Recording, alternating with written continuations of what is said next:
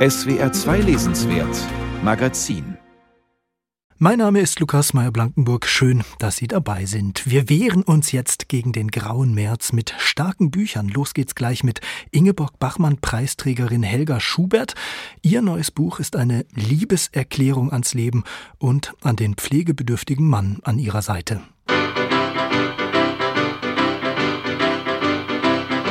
Ja, und musikalisch zur Seite steht uns Jim Crows, geschmeidiger Singer-Songwriter aus den USA mit Bad Bad Leroy Brown. Jim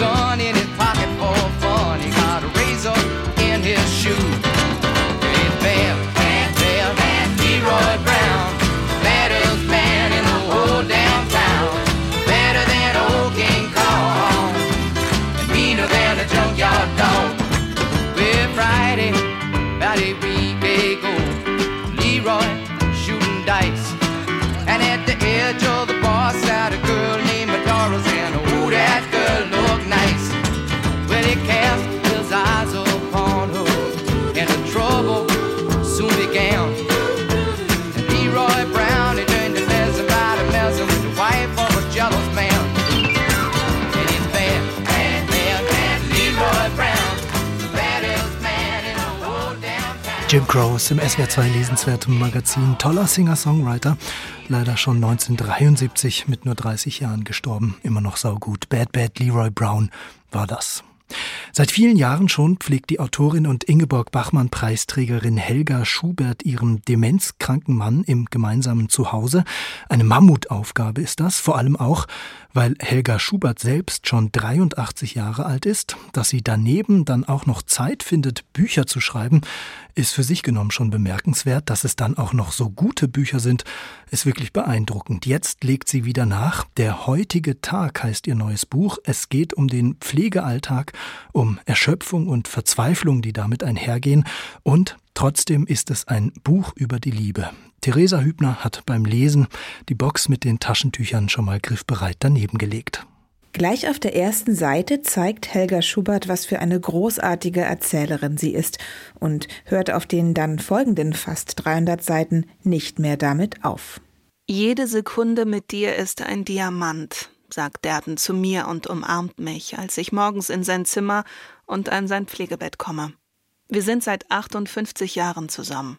Zwei alte Liebesleute. Und wenige Zeilen weiter dann diese Szene. Ich schlage sein Deckbett zurück, leere den Bettbeutel des Blasenkatheters, fühle, ob die Windel nass ist. Wunderschöne, zarte Momente des Glücks und der Zärtlichkeit neben den ganz pragmatischen, unromantischen Handlungen, die nun mal dazugehören, wenn man sich um einen pflegebedürftigen Menschen kümmert. Und das tut Helga Schubert seit vielen Jahren schon, pflegt sie ihren Mann, den Maler und früheren Psychologieprofessor Johannes Helm. Derden nennt sie ihn. Die beiden wohnen sehr ländlich in einem Dorf in Mecklenburg. Idyllisch, aber auch etwas einsam ist es dort. Der Alltag mit ihrem kranken Mann ist kräftezehrend. Es gibt Tage, da ist er verwirrt, unruhig. Es gibt auch gefährliche Situationen, die Helga Schubert, selbst über 80 Jahre alt, kaum bewältigen kann. Da bist du ja, mein Engel, sagte Derden. Ich habe um Hilfe gerufen, niemand hat es gehört. Aber du. Sein Rollstuhl lag zusammengeklappt zwei Meter von ihm entfernt. War er von dort hierher gekrochen? Ich klappte den Rollstuhl auseinander. Wie sollte er jetzt in den Rollstuhl kommen?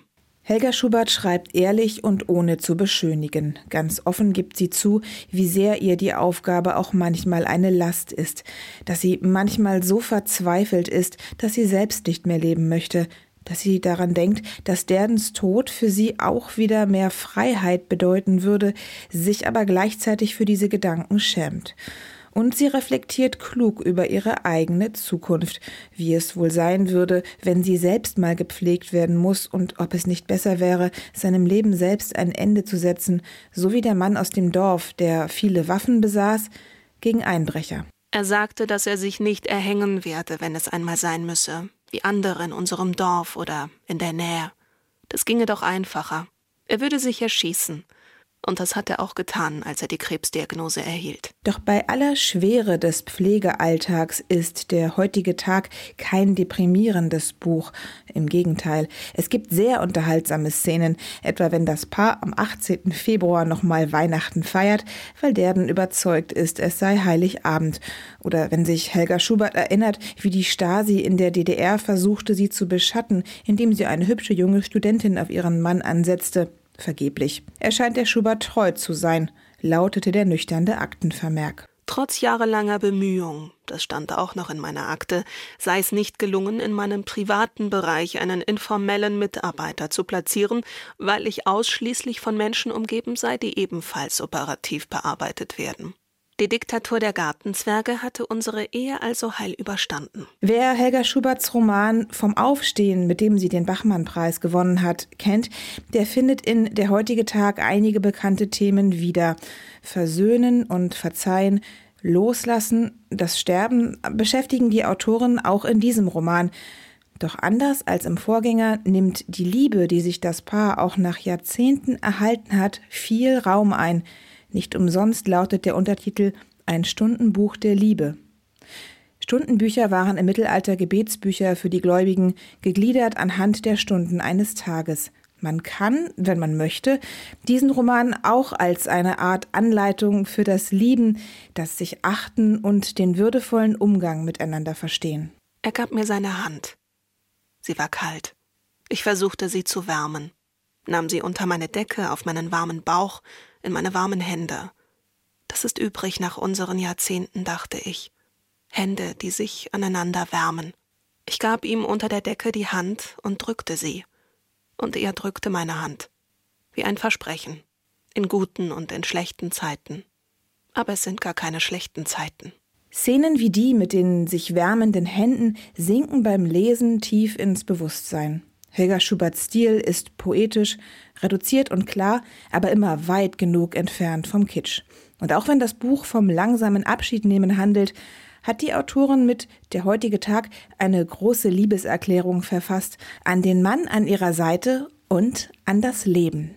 Ja, das klingt doch wunderbar. Der heutige Tag von Helga Schubert erscheint am 16. März kommende Woche.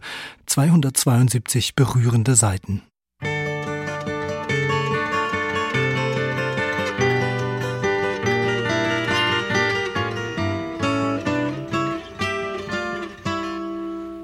If I could save time in a bottle, the first thing that I'd like to do is to save every day till eternity passes away, just to spend them with you. If I could make days last forever if words could make wishes come true, I'd save every day like a treasure, and then again I would spend them with you. But there never seems to be enough time to do the things you want to do once you find them. I've looked around enough to know you're the one I want to go through time with.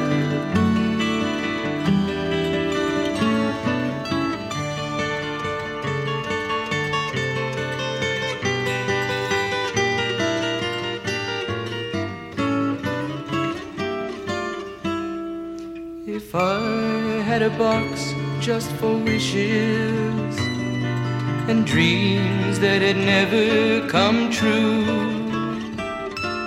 The box would be empty except for the memory of how they were answered by you.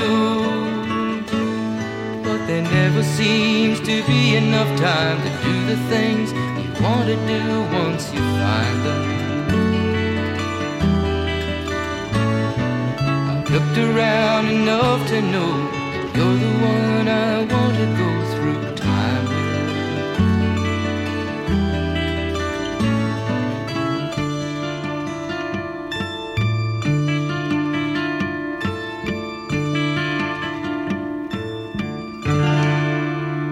Jim Crows Time in a Bottle im SWR 2 lesenswerten Magazin. Diesen Ton hier, den haben Sie bestimmt schon mal gehört. Wir erleben eine Zeitenwende. Und das bedeutet, die Welt danach ist nicht mehr dieselbe wie die Welt davor. Bundeskanzler Olaf Scholz war das vor ungefähr einem Jahr im Bundestag. Ja, und je älter dieser Begriff wird, je länger auch der Krieg in der Ukraine dauert, desto weniger ist eigentlich klar, was damit gemeint ist. Zeitenwende. Dieser Begriff reiht sich damit ganz gut ein in die ja ziemlich spezielle deutsche Kriegsdebatte. Putin soll nicht gewinnen, sagen die einen. Die Ukraine darf nicht verlieren, sagen die anderen. Mehr Waffen, aber vielleicht nicht allzu schwere, fordern Fachleute auf Demos und in Petitionen, wollen wieder andere, dass sich Deutschland am besten ganz raushält. Und im Ausland, da ist man oft einfach nur irritiert, manchmal auch enttäuscht oder sogar wütend auf diese Deutschen.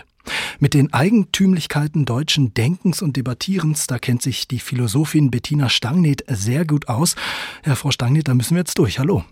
Ja, hallo. Sie haben zu Immanuel Kant gearbeitet, sehr viel zum Nationalsozialismus, über böses Denken und über das Lügen geschrieben.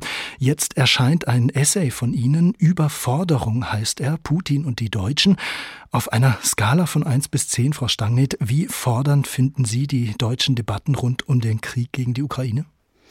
Sie sind nicht so ganz neu. Man kennt es, dass wir gerne uns immer um uns selber drehen und am Ende zu nichts kommen und was ganz anderes tun als das, was wir versprochen haben. Das heißt, äh, Sie hätten sich mehr Entscheidungsfreudigkeit erwartet, erhofft? Ich erhoffe mir immer Zuverlässigkeit. Ich erhoffe mir, dass jemand, der etwas verspricht, das tut, was er verspricht, dass er sich klar äußert und nicht schon die Hintertürchen eingebaut hat und zum Beispiel so einen Begriff wie Zeitenwende benutzt, den kein Mensch versteht. Ich habe noch keinen getroffen, der ihn mir erklären konnte. Ja, es ist auch tatsächlich so, je länger man über diesen Begriff nachdenkt, desto diffuser wird er. Ja, denken ist sowieso gefährlich, das wissen, das wissen wir ja. Nein, das ist einfach, ähm, normalerweise benutzt man die Sprache, um sich einander verständlich zu machen und um sich seinen Bekannten, Freunden, auch Feinden gegenüber so zu äußern, dass die wissen, was man meint. Und das ist nicht gerade eine deutsche Begabung. In Ihrem Buch beschreiben Sie, wie sich besonders in den Jahren unmittelbar nach dem Zweiten Weltkrieg so eine Art deutsches, ängstliches Denken entwickelt. Was zeichnet dieses Denken aus? die Angst vor dem Wissen und vor allem auch dem eigenen Wissen. Also wenn man überlegt, was äh, von deutschem Boden, wie man ja auch sagt, sehr unklar, wie von deutschem Boden ausgegangen ist, dann weiß man, wie die Vergangenheit aussieht und man weiß, was man entdeckt, wenn man denkt und wenn man forscht. Und das ist natürlich nicht immer angenehm und das war schon im Privatleben, im normalen Alltagsleben nicht angenehm, wenn Sie sich überlegen, wie es 1945 war. Sie wussten ja nicht, wer vor Ihnen steht. Sie wussten, dass Ihr Mann war, Ihr Kind war, Ihr Vater war. Sie wussten nicht, wo der in dieser ganzen Situation tätig oder nicht tätig, Opfer oder Täter gewesen war. Und das schafft eine unglaubliche Angst vor dem Fragen und eine unglaubliche Angst davor zu wissen, was zu wissen ist. Und das führt dazu, dass man lieber die Augen verschließt und Tralala singt. Das führt dazu, dass man äh, miteinander redet, ohne sich vielleicht wirklich was zu sagen? Ja, und äh, dass man denkt, ohne wirklich zu denken. Und das ist eine Sabotage an einer Gemeinschaft. Also wenn Sie sich selber nicht mehr trauen, dem anderen nicht mehr trauen und miteinander stillschweigend so Lieder singen, aber nicht Sätze sagen und nicht Wörter benutzen, die man versteht, sondern so schwammig bleiben wie irgend möglich. Und wenn man das über Generationen übt, dann ist das nachhaltig. Das heißt, das ist eine Form des Denkens, oder Nichtdenkens und des Redens oder Nichtredens, die Sie heute auch ausmachen? Ja, die immer noch da ist. Das Problem ist, die allerersten Generationen, die das gemacht haben, die wussten warum. Und die Kinder, die haben das wie alle Kinder das so machen, erstmal imitiert und weitergemacht und kennen bestimmte Ebenen des Denkens überhaupt nicht. Sie kennen nur diese diffuse Angst davor. Ich habe eingangs erwähnt, Bettina Stangneth, Sie beschäftigen sich sehr viel mit dem Nationalsozialismus. Sie haben ein preisgekröntes Buch über den Massenmörder Adolf Eichmann geschrieben. In Ihrem Essay jetzt, da fragen Sie sinngemäß, und das hat mir wirklich auch selber äh, sehr zu denken gegeben, was nützt uns all dieses Erinnern, dieses Stolzsein auf die eigene Aufarbeitung, Aufarbeitungsweltmeister ist ja auch so ein Begriff, was nützt uns all das, wenn es uns nicht in die Lage versetzt, angesichts gegenwärtiger Kriegsverbrechen, dieser imperialen Bedrohung, die wir jetzt erleben, tatsächlich zu handeln? Ja, das ist natürlich die freundliche Formulierung für die Frage, was wir eigentlich getan haben, als wir Vergangenheitsaufarbeitung betrieben haben. Also ob es wirklich darum ging, etwas zu lernen oder darum ging, etwas so einzuordnen und so zu erzählen, dass es für uns und alle anderen erträglich ist. Und wenn man so agiert, dann ist, also wenn man so denkt, dann macht man seine eigene Denkfähigkeit kaputt und man macht auch die Fähigkeit, miteinander zu sprechen, kaputt. Und dadurch ist man dann in dem Moment unfähig, wenn einen etwas an die Tatsachen erinnert. Wladimir Putin ist ein Mensch in seinen Entscheidungen, in seinen Taten, der die Deutschen natürlich an etwas erinnert. Aber er ist nicht Adolf Hitler. Und wenn wir genau hinsehen wollen, wo nun die Unterschiede sind, müssen wir über uns reden. Das wollen wir aber nicht. Und das ist ein riesengroßes Problem im Urteil über einen Angriffskrieger. Wir kennen uns aus mit Angriffskriegen, wir kennen uns aus mit genozidalen äh, Taten und Handlungen. Und wir müssten sehr einfach in der Lage sein, den Unterschied zum Beispiel zu erklären zwischen der Haltung des russischen Volkes und der Haltung des deutschen Volkes damals. Aber das können wir natürlich nur, wenn wir ehrlich über uns reden. Wenn wir das nicht wollen, weil wir davor Angst haben, können wir auch nichts mehr sehen und dann sind wir konfus. Das heißt in letzter Konsequenz und jetzt auch ganz pragmatisch auf die äh, Debatten äh, um die deutsche Rolle oder Positionierung in diesem Krieg. Sie wünschen sich eigentlich oder würden sich erwarten, dass Deutschland sich klar auch gegen diese russische Aggression positioniert und eben auch militärisch viel deutlicher unterstützt und antwortet? Das ist eine andere Frage. Das ist auch eine Frage, wie man die UN-Charta liest. Was mich interessiert, ist, dass jemand, der etwas sagt, einem anderen gegenüber zum Beispiel Hilfe verspricht, sie auch liefern muss. Wenn er das nicht will, wenn er das nicht kann, soll er das sagen. Es geht darum, dass man in Kriegszeiten, und die Ukraine befindet sich in einem furchtbaren Krieg, nur, man braucht Verbündete oder meinetwegen auch Feinde, aber man braucht Menschen, wo man genau weiß, was ihre Worte wert sind. Und wenn man sich dann als derjenige, der die Hilfe anbietet, schwammig ausdrückt, ist das tödlich. Überforderung. Putin und die Deutschen, so heißt das neue Buch der Philosophin Bettina Stangneth. Es erscheint kommende Woche. Schlanke 144 Seiten, aber, wie wir auch gehört haben, viel Stoff zum Nachdenken. Bettina Stangneth, Sie schreiben, Kriegszeiten sind Wahrheitszeiten. Hat dieser Krieg Sie mit einer neuen Wahrheit über uns auch überrascht? Was mich überrascht hat, das ist ganz eindeutig der Krieg als solcher. Also nicht, dass man nicht damit gerechnet hätte, dass irgendwann irgendwo ein Krieg ausbricht. Wer hat dann gesagt, dass wir also alternativlos auf den Frieden zusteuern würden in der Welt? Mm, aber als dieser wirklich ja nun auch sehr dumme Krieg, dieser dumme Überfall mit einer offenbar nicht vorbereiteten Armee und einem auch nicht vorbereiteten Volk, das hat mich in diesem Ausmaß schon überrascht, weil Wladimir Putin eigentlich nicht durch absolute Dummheit aufgefallen ist bisher.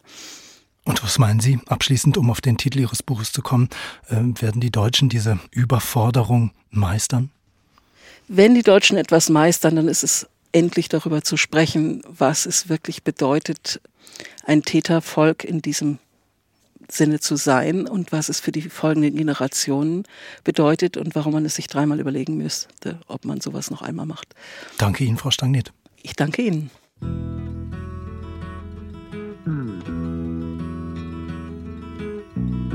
The pine trees lining the winding road. I've got a name, I've got a name. Like the singing bird and the croaking toad. I've got a name, I've got a name. And I carry it with me like my daddy did. But I'm living the dream that he kept here. Moving me down the highway, rolling me down the highway, moving ahead so life won't pass me by.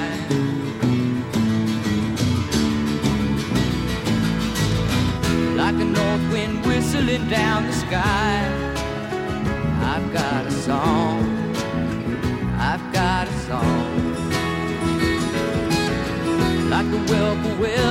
Babies cry. I've got a song. I've got a song.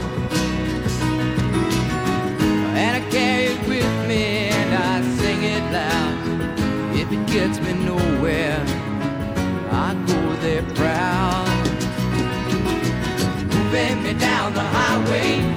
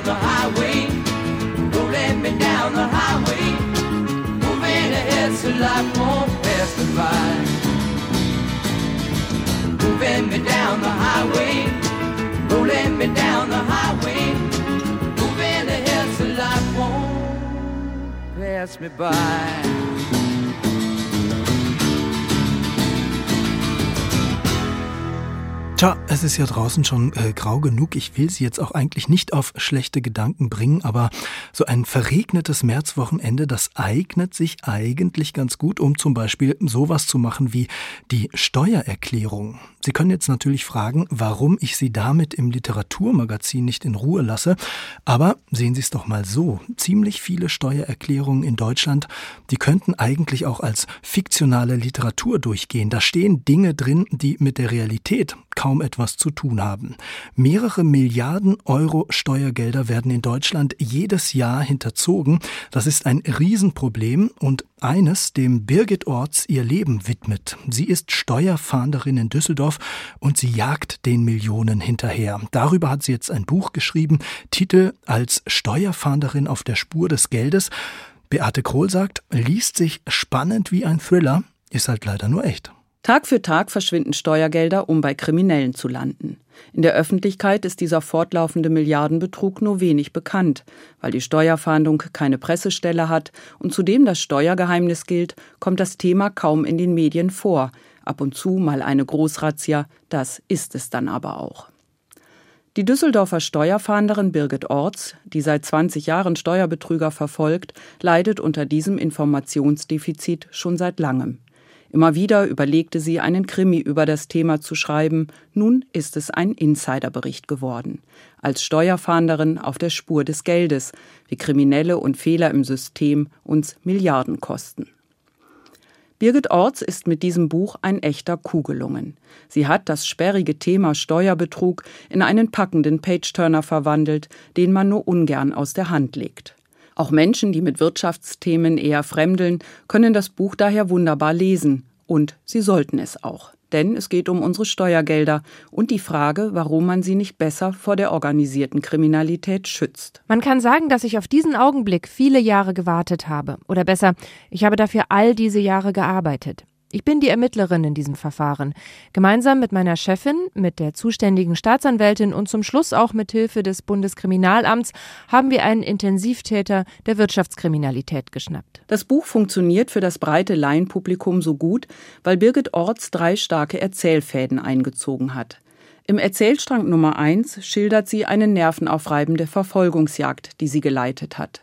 Es geht um eine Kette von Scheinfirmen, die vortäuschen, mit Handys zu handeln. Der Kopf der Bande ist ein junger Mann. Die Steuerfahnderin durchschaut den Millionenbetrug zwar ziemlich früh, doch sie muss ihn gerichtsfest beweisen. Wie ihr und ihren Kolleginnen und Kollegen das gelingt, ist außerordentlich spannend zu lesen. Man erlebt mit, wie Birgit Orts eine Durchsuchung an 50 Orten gleichzeitig organisiert und vom improvisierten Lagezentrum aus steuert. Man sieht sie beim Lesen von endlosen Chatprotokollen und Geschäftsunterlagen und sitzt mit ihr neben der Staatsanwältin, als diese eine Kronzeugenregelung verhandelt. Es sind die Mühen der Ebene, aber jeder Schritt ist wichtig und ein Fehler kann alles zu Fall bringen. Und natürlich machen auch die Täter mobil. Im Erzählstrang Nummer zwei schildert Birgit Orts ihre emotionalen Aufs und Abs im Lauf der Ermittlung. Hier erinnert das Buch ein wenig an einen Entwicklungsroman. Die gelernte Finanzbeamtin und Steuerfahnderin wird zur Kriminalistin.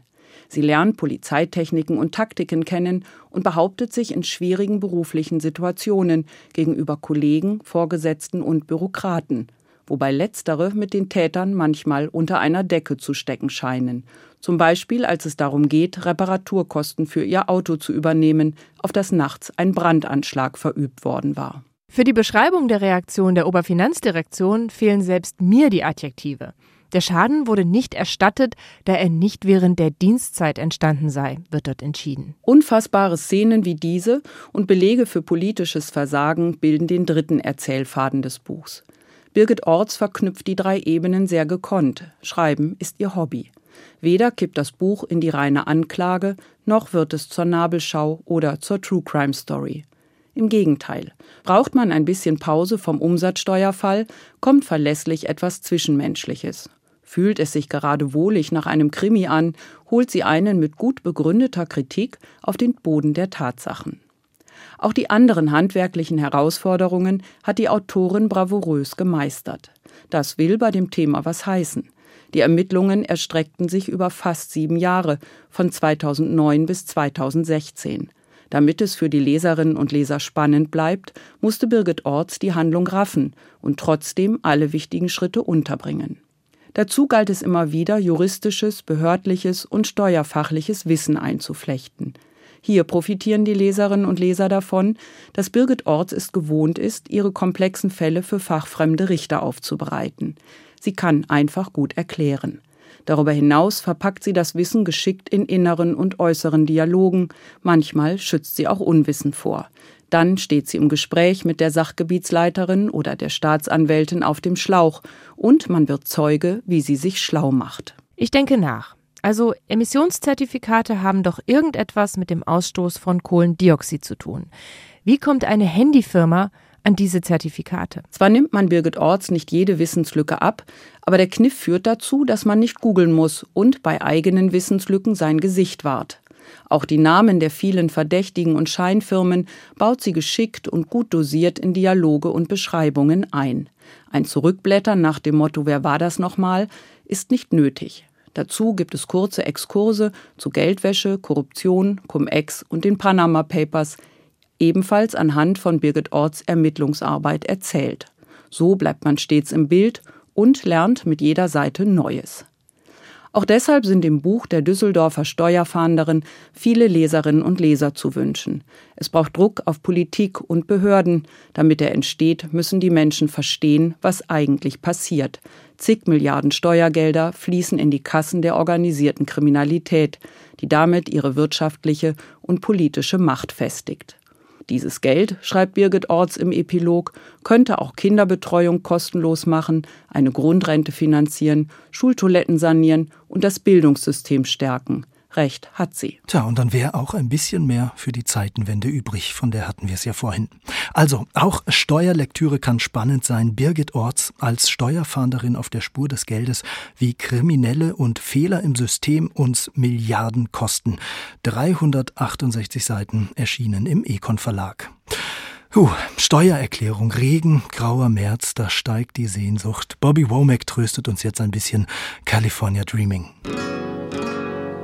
All the leaves are brown and the sky is gray. I went for a walk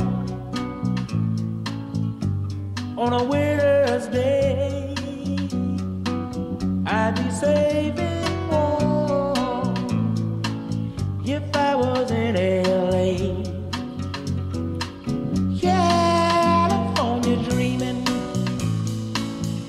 A winter's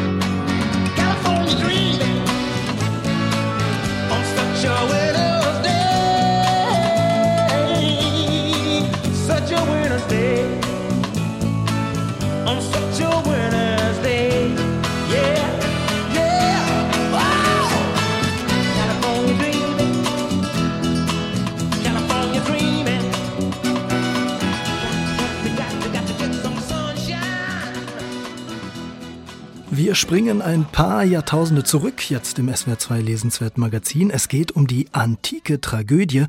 Keine Angst, wird richtig interessant. Es geht um die Medea von Euripides. Der große griechische Tragödiendichter hat mit dem Stück ja bewiesen, dass man locker auch vor 2500 Jahren was geschrieben haben kann, das Menschen heute immer noch aus den Socken haut. Medea, Königstochter, verstoßene Ehefrau, Männer- und Kindermörderin ins Exil verstoßen, das ist ein Wahnsinnsstoff, der in der Kunst und in der Literatur bis heute immer wieder gewälzt wird und der jetzt auch meinen Kollegen Frank Hertwig voll in seinen Bann gezogen hat. Euripides Medea, ein Monsterdrama. Jetzt ist im Manesse Verlag eine neue Übertragung erschienen, von keinem geringeren als vom renommierten Schweizer Übersetzer Kurt Steinmann, der neben vielen, vielen antiken Dramen auch Homers Großepen Ilias und Odyssee ins Deutsche gebracht hat. Abgerundet wird die schöne Ausgabe von einem klugen Nachwort der Schriftstellerin und Philosophin Thea Dorn. Worum geht's im Medea-Mythos? Zu Beginn ist Medea eher die Frau von, nämlich von Jason, der von seinem Onkel um sein Erbe gebracht werden soll. Und wie wir das von vielen Märchen und Sagenstoffen her kennen, wird er auf eine gefährliche Reise geschickt, die er, wäre er kein Held, nicht überleben könnte. Sie führt quer über Schwarze Meer nach Kolchis ins Barbarenland, um eine besondere Trophäe zu erbeuten, das goldene Vlies, eine Art heiliges Widderfell. Jason gelingt das Unmögliche dank der ortsansässigen Königstochter Medea, die sich in den schönen Dieb verliebt und zu allem Glück auch noch Zauberkräfte besitzt, weil sie göttlicher Abstammung ist. Man verspricht sich ewige Liebe und Treue, flieht gemeinsam, landet in der Nähe des heutigen Wollos, sorgt dafür, dass der hinterlistige Onkel auf grausame und perfide Weise zu Tode kommt, flieht weiter nach Korinth, ein Pärchen auf der Flucht und, wie man das aus vielen Bonnie- und Clyde-Varianten kennt, mit erheblichem Gewaltpotenzial und der Vorliebe für besonders brutale Tötungsarten. Medea lässt nicht nur den eigenen Bruder zerstückeln, um ihre Verfolger abzuhängen, zerstückelt wird auch Jasons Onkel. Leichen pflastern ihren Weg. Aber in Korinth scheint sie nun angekommen. Bis der Exilant Jason die Königstochter Medea wieder mit einer Königstochter betrügt, ob aus sexuellen oder Karrieregründen, wird nicht ganz klar. Und hier setzt das Drama von Euripides ein. Medea betritt nach einem Vorspiel die Bühne, um sie bis zum Ende nicht mehr zu verlassen. Das ganze Stück besteht letztlich nur aus der Genese eines Racheplans, der auf nichts anderes zielt als auf die Zerstörung der Existenz Jasons aber eben nicht, wie man neuzeitlich denken könnte, indem Mann bzw. Frau ihn tötet, sondern gerade alle anderen, die künftige Braut, ihren Vater den König, ja auch die eigenen Kinder, um Jason alles zu nehmen, was irgendwie an ein neues Zuhause erinnern könnte.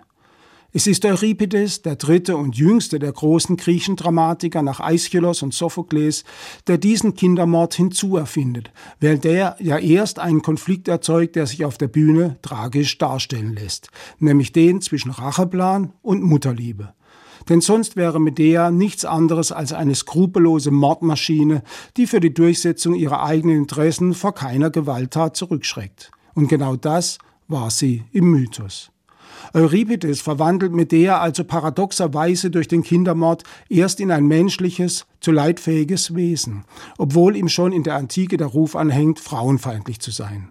Das meint auch die DDR-Autorin Christa Wolf, so erzählt es Theodon in ihrem hellsichtigen Nachwort, die in ihrer Bearbeitung des Stoffes eine unschuldige, aber mächtige Zauberin Medea unterstellt, die erst der misogyne Dramatiker Euripides um 430 vor unserer Zeit in eine mordende Furie verwandelt habe. Theodons alternative Lesart sieht in Medea eher eine unterdrückte und gedemütigte Frau, die sich, vielleicht etwas robust, aus ihren Fesseln befreit. Sie schlägt vor, Medea als eine thymotische Frau zu verstehen. Thymos ist dabei ein antiker Zentralbegriff, der mehr als nur Wut und Zorn bedeutet, manchmal einfach nur Leidenschaft oder Kraft. Und vor einiger Zeit vom Philosophen Peter Sloterdijk wieder hoffähig gemacht wurde, nicht ahnen, dass sein Schüler Mike Jonken ihn benutzen würde, um den Wutbürgern der AfD höhere Wein zu verleihen. Euripides führt nun zu Theadon, den Athenern im Dionysos-Theater, eine starke Frau vor, deren Mächtigkeit sich komplett von der rechtlosen Wirklichkeit der Athener Frauen unterscheidet, aber gerade dadurch an die Frau erinnert, die der Stadt ihren Namen gegeben hat, Pallas Athene. Und Theadons Clou?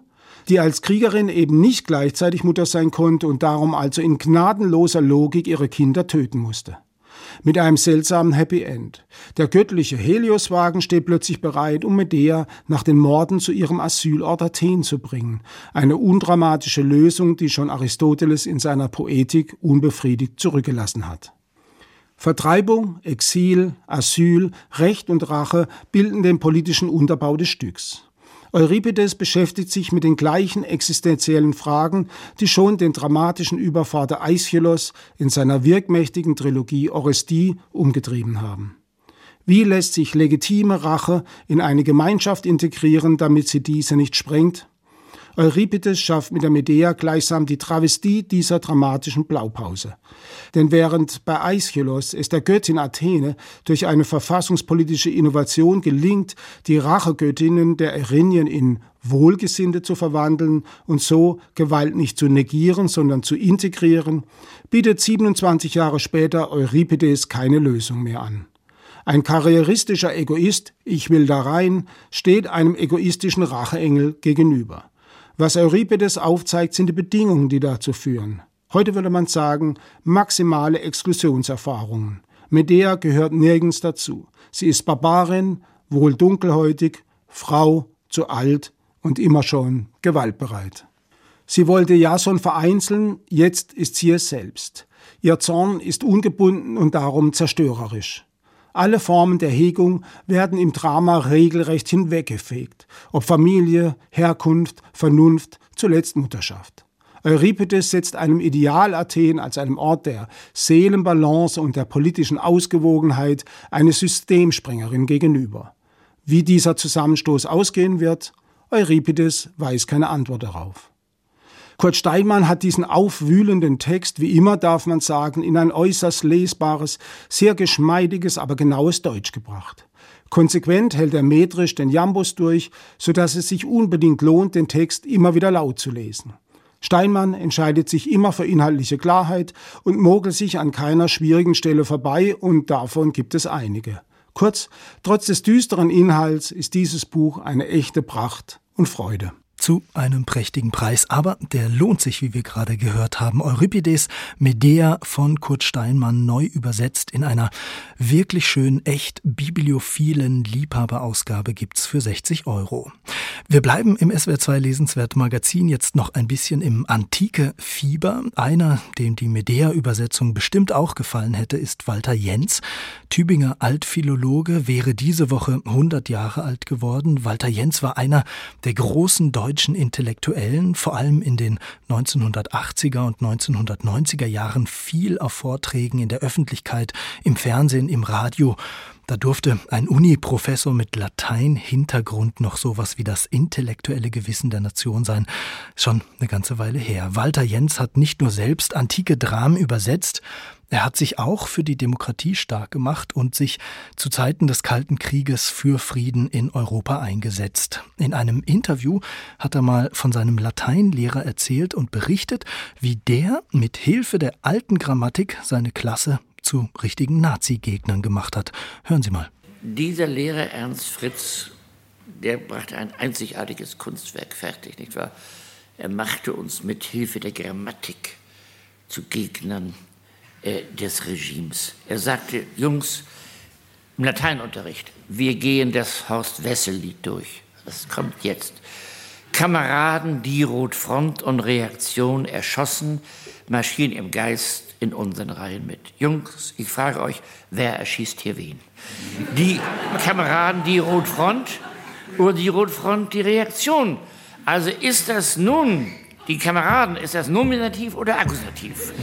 Wir wollen versuchen, das ins Lateinische zu übersetzen. Sodalis quine catisunt oder Sodalis quine caverunt oder, nie vergessen, Sodalis quine cabant. Das heißt, die Kameraden töten noch immer. Imperfekt, andauernde Vergangenheit, nicht wahr? Und auf da saßen wir und dachten, der Mann hat recht.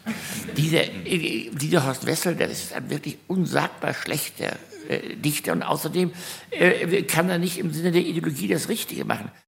Ja, Walter Jens, man hört ihm einfach immer noch gerne zu. Am 8. März wäre er 100 Jahre alt geworden. Schönes Porträt, auch mit vielen historischen Tönen von ihm und ein Porträt über ihn. SWR2 Wissen finden Sie auf swr2.de oder in der SWR2 App. Walter Jens, brillanter Rhetoriker und Radikaldemokrat.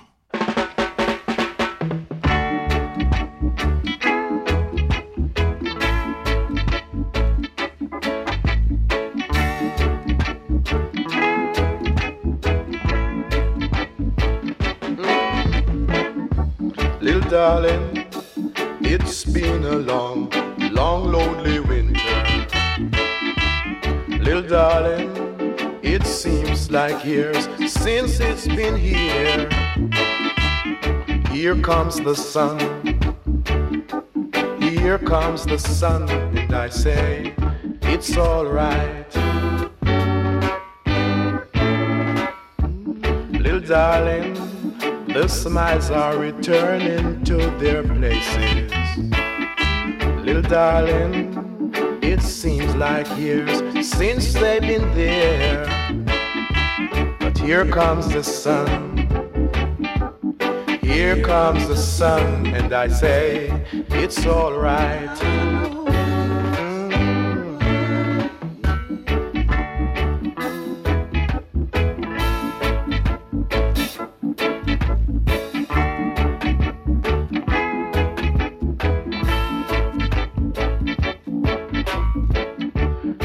Darling.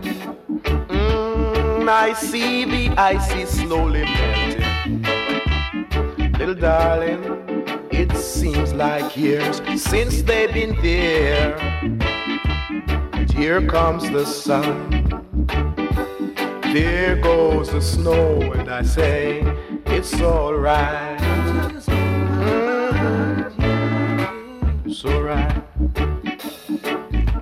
I see the ice is slowly melting.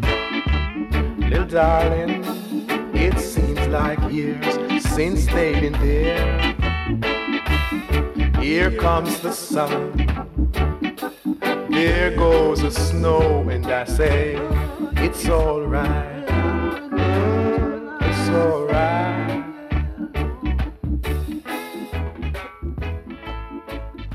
Peter Tosh war das Here Comes the Sun.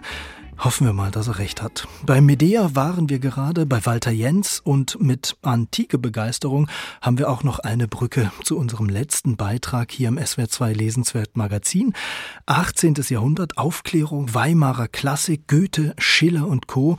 Sie alle waren verrückt nach den alten Hellenen und einer, der sich auch sehr fleißig in dieser Zeit an der griechischen Mythologie abgearbeitet und bedient hat, um in seiner Literatur von Vernunft und Liebesidealen zu träumen, das war Christoph Martin Wieland. Für Kenner einer der wichtigsten Autoren der deutschen Aufklärung, aber halt vor allem für Kenner. Jan Philipp Remsmar zieht Christoph Martin Wieland jetzt aus dem Schatten von Goethe, Schiller und Co.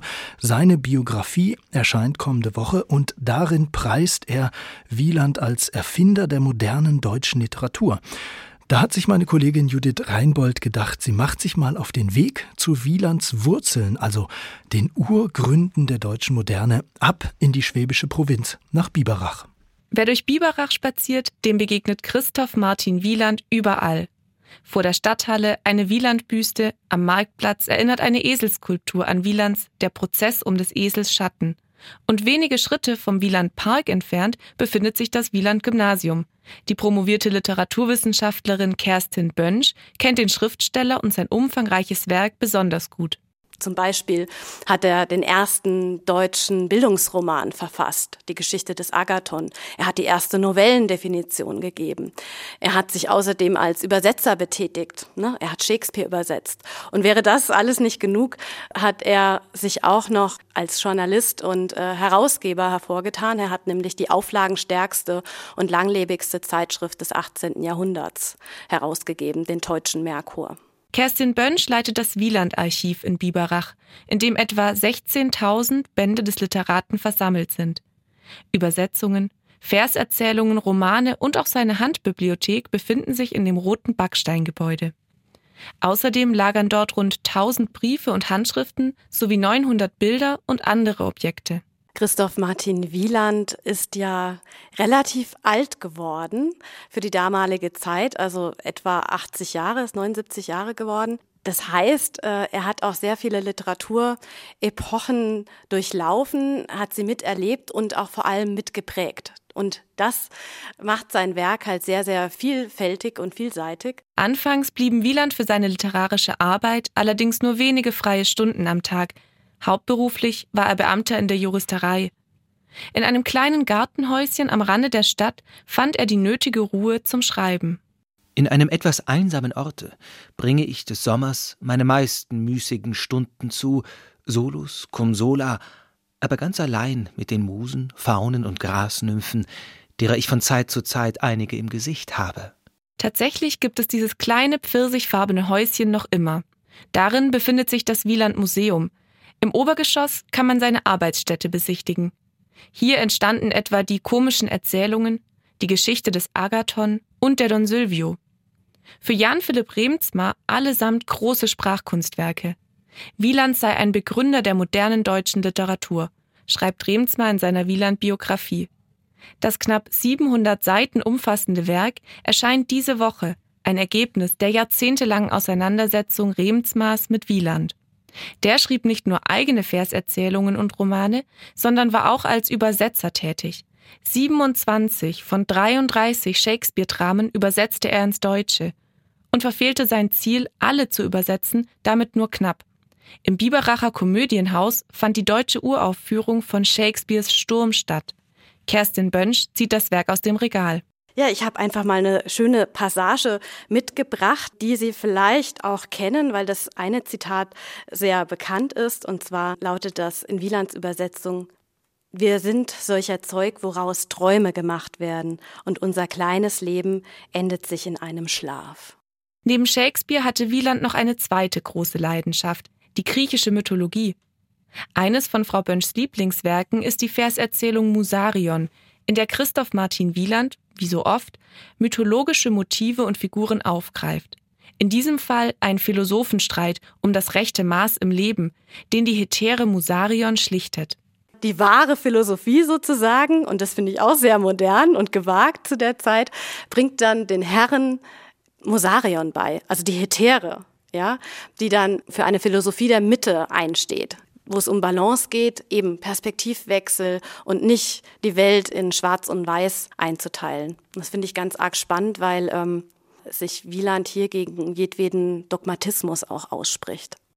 Indessen wird, so sichtbar als es war, den beiden Weisen doch davon nichts offenbar, ob sie die Schöne gleich mit großen Augen messen. Die Herren dieser Art blendet oft zu vieles Licht. Sie sehen den Wald vor lauter Bäumen nicht. Im 18. Jahrhundert ist Christoph Martin Wieland einer der wichtigsten Autoren der Aufklärung. Doch von seinen idealistischen Texten wie dem Musarion-Gedicht sind im kollektiven Gedächtnis vor allem Sprichworte und Sprachbilder geblieben. Warum sind Goethe, Schiller und Lessing heute noch präsent und Wieland fast vergessen? Ich denke, das ist ein Zusammenspiel aus mehreren Gründen. Ich könnte mir vorstellen, dass es zum einen daran liegt, dass Wieland äh, auf den Theaterbühnen nicht präsent ist. Er gehört leider auch nicht zur Schullektüre. Und was man schon auch sagen muss, Wieland macht auch Anspielungen an die griechische Philosophie oder Mythologie. Und das ist auch für den Bildungsbürger heute nicht mehr so leicht zu verstehen, wie es vielleicht im 18. Jahrhundert noch der Fall gewesen sein mag. Auch Wieland-Biograf Jan Philipp Remzmar meint, wer sich mit Wielands Werk beschäftige, müsse sich für vieles interessieren. Und trotzdem solle man sich unbedingt auf dieses Abenteuer einlassen.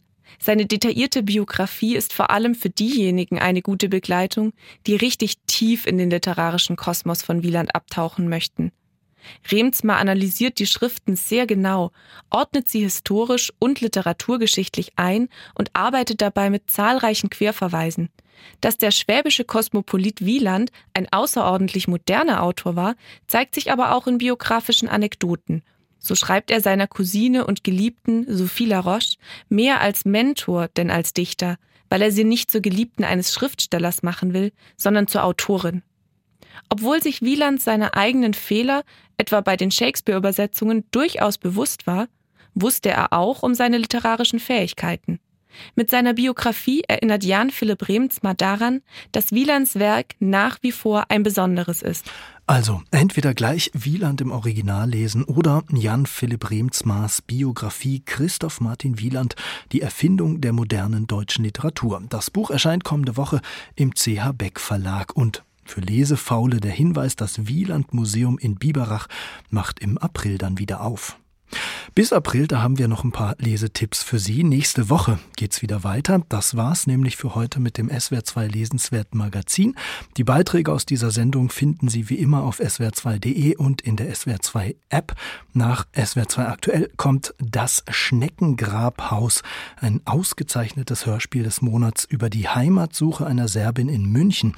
Klingt doch ganz vielversprechend. Die Technik hatte Andrea Gress, ich bin Lukas Meyer-Blankenburg. Kommen Sie gut durchs Wintergrau. Nochmal mit Jimmy Crows. You don't mess around with Jim. Tschüss. Uptown got its hustlers, the Bowery got its bumps. 42nd Street got Big Jim, a walker, he a bull shooting son of a gun. Yeah, he big and dumb as a man can come, but he's stronger than a country horse. And when the you know they all call Big Jim Ball just because.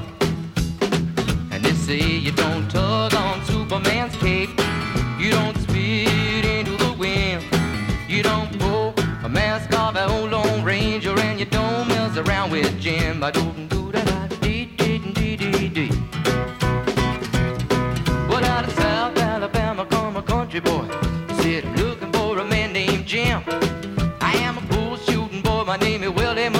up or down.